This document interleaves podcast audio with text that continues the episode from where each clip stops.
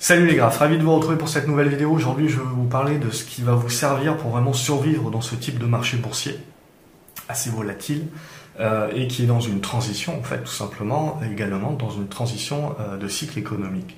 Et c'est bien ça qu'il faut comprendre. Euh, au-delà de parler justement le marché est débile, le marché est inefficient, le marché fait n'importe quoi, il y a toujours une bonne raison de se déresponsabiliser de ces mauvaises performances. Et c'est ça, il faut éviter de, il faut éviter de tomber là-dedans. Ce qu'il faut, c'est bien comprendre que le marché n'est pas efficient. Et donc, vous ne devez pas attendre qu'il le soit. Euh, le marché euh, n'est pas dans euh, un reflet économique à court terme. Il est à long terme. Il suit les profits et la variation des profits des sociétés à long terme. Mais à court terme, vous avez des inefficiences. Tout simplement parce que les profits de vos sociétés sont diffusés trimestriellement, alors que les cours de bourse cotent chaque jour. Donc, vous avez de la spéculation, vous avez des anticipations, vous avez des projections qui sont faites en permanence, et vous avez une question de flux parfois, où euh, vous avez des cycles où on, va euh, décider de payer certaines sociétés beaucoup plus cher que ce qu'on les avait payées dans le cycle d'avant, mais parce qu'on a beaucoup plus d'argent que euh, dans ce cycle-là que dans le précédent et qu'il faut bien placer cet argent-là. Donc on, vous, avez des cycles comme ça où euh, la bourse n'a pas nécessairement d'alternative et donc vous avez énormément de flux qui rentre et qui va survaloriser encore plus le marché. Mais parce que vous avez des flux qui rentrent, cette survalorisation peut durer bien plus longtemps que ce que vous le pensez. Et à contrario, lorsque vous avez une crise, voire une dépression économique, vous avez euh, justement des tendances baissières et des cours qui peuvent être au ras des pâquerettes, et donc des titres que vous pouvez considérer comme pas chers, qui peuvent devenir encore moins chers, et surtout rester au ras des pâquerettes bien plus longtemps que ce que vous le pensez.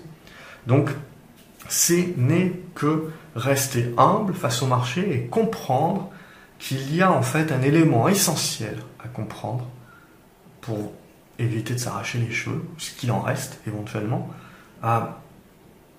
c'est de comprendre un diagramme et de comprendre en fait que dans tout, que ce soit le business, le cycle de business, le euh, cycle de vie d'une entreprise, le cycle de vie euh, justement économique, euh, on va retrouver exactement la même chose et on va retrouver donc dans ce diagramme la compréhension que la réalité et la bourse vont être le reflet d'elles-mêmes, mais avec toujours un laps de temps. Et donc, quand finalement on est en train de valoriser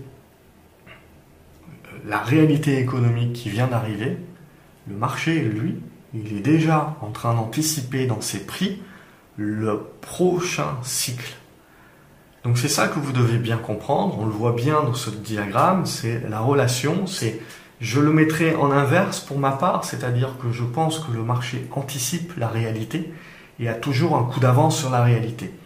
Et quand il se trompe, positivement ou négativement, il ajuste de manière violente. Mais il est toujours, le marché est toujours dans cette anticipation.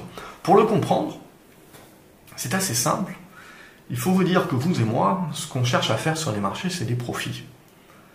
Or, quand je trouve une société qui est bonne, je ne vais pas attendre qu'elle publie euh, ses résultats pour me confirmer que oui, oui, en effet, elle est bonne.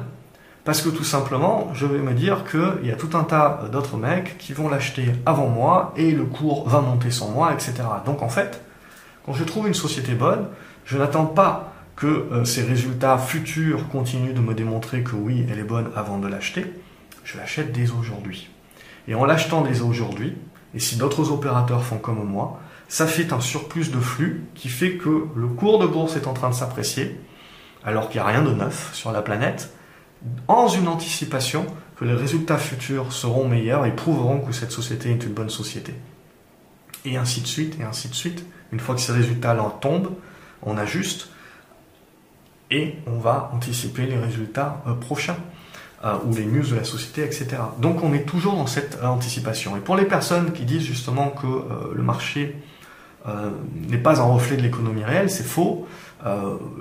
vous avez le cours de, bourse qui va être le reflet des profits de la société. C'est juste que vous allez avoir un timing, une distorsion dans, dans l'espace-temps finalement en règle générale de 6 mois, 9 mois, avec une certaine anticipation. Très souvent, ce que vous allez voir, c'est que lorsqu'une société anticipe un pro, euh, va euh, déclarer un profit warning ou va déclarer que les marges se font rogner ou que ça va pas bien, etc., très souvent, si vous regardez le cours de bourse, eh ben, il est déjà dégradé depuis plusieurs mois. Il est déjà en tendance baissière depuis plusieurs mois. Et à l'inverse, lorsque vous avez des sociétés voilà qui sont euh, qui étaient au bord du dépôt de bilan mais qui se sont restructurées et qui sont en mode recovery très souvent avant même que la société puisse commencer à euh, diffuser de l'information qui vous permet de valider que c'est bon la recovery est en marche le cours de bourse c'est déjà retourné euh, donc c'est ça qui est important de comprendre c'est que il y a une relation bien entendu entre économie bourse entre microéconomie, donc résultat des sociétés, euh, et bourse, bien entendu. C'est juste que ce que vous ne devez pas attendre, c'est que ça ait un effet miroir à l'instant T. Non, il y aura toujours une distorsion et un décalage. Un décalage de X semaines, X mois, ça, c'est justement ça qui fait la beauté de la bourse, l'imprévisibilité de la bourse et justement toute la partie gestion du risque que nous devons euh, avoir, gestion des tailles des positions, etc. C'est pour ça, c'est pour ça qu'on le fait, c'est pour se prémunir nous-mêmes de ce que nous anticipons et potentiellement de se tromper. Euh, donc le marché aussi peut se tromper, mais bien comprendre euh, cette courbe donc, et bien comprendre pour moi, je le mettrai sur quand je regarde mes, graphiques, c'est comprendre également que finalement le graphique bouge avant les fondamentaux. Parfois le graphique se plante, et va s'ajuster violemment par rapport aux fondamentaux et aux résultats qui sortent, bien entendu.